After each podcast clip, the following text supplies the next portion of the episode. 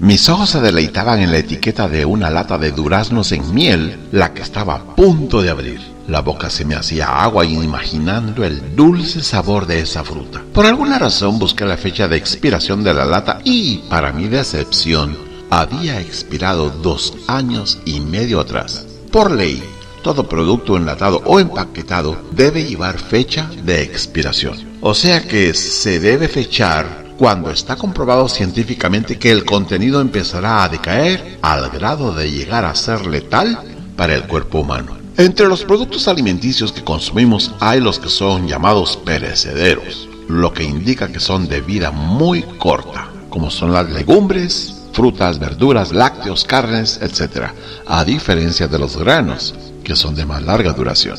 Es importante leer la fecha de expiración de la medicina que hemos guardado porque si no nos mata el mal que queremos combatir puede llevarnos a la tumba un producto vencido, especialmente un antibiótico. Es interesante, todo tiene un periodo de vida útil.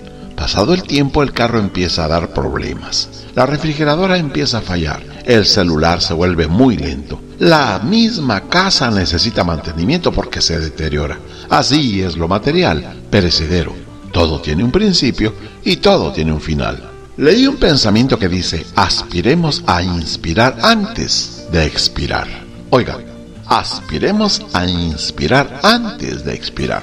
Nosotros los seres humanos también tenemos fecha de expiración. En el área donde vivo te envían recordatorios acerca de la fecha de expiración de la licencia de conducir, de las placas del vehículo, de la membresía del club de compras o la fecha límite para hacer un pago. Alguna vez, a pesar del recordatorio, se nos olvida la fecha límite y de pronto caemos en problemas. Dios ha puesto fecha de expiración a cada ser al que le ha dado vida.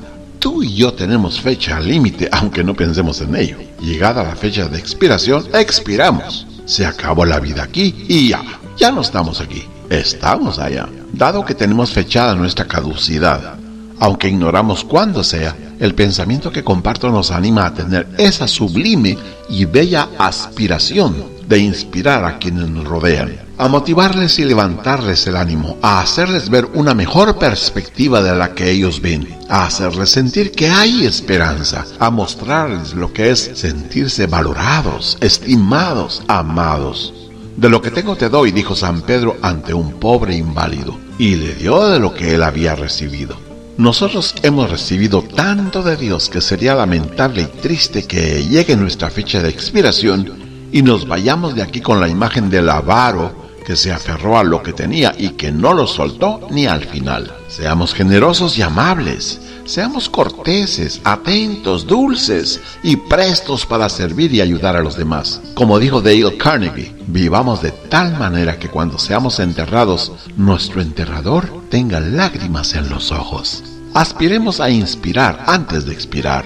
Tenemos la oportunidad Jesucristo nos ha dado el pan de vida para que como los discípulos distribuyeron entre la multitud, nosotros los distribuyamos entre los hambrientos espirituales. No nos quedemos con las canastas llenas, que solo el avaro guarda para sí aquello que le fue dado para compartir. Aspiremos a inspirar antes de expirar.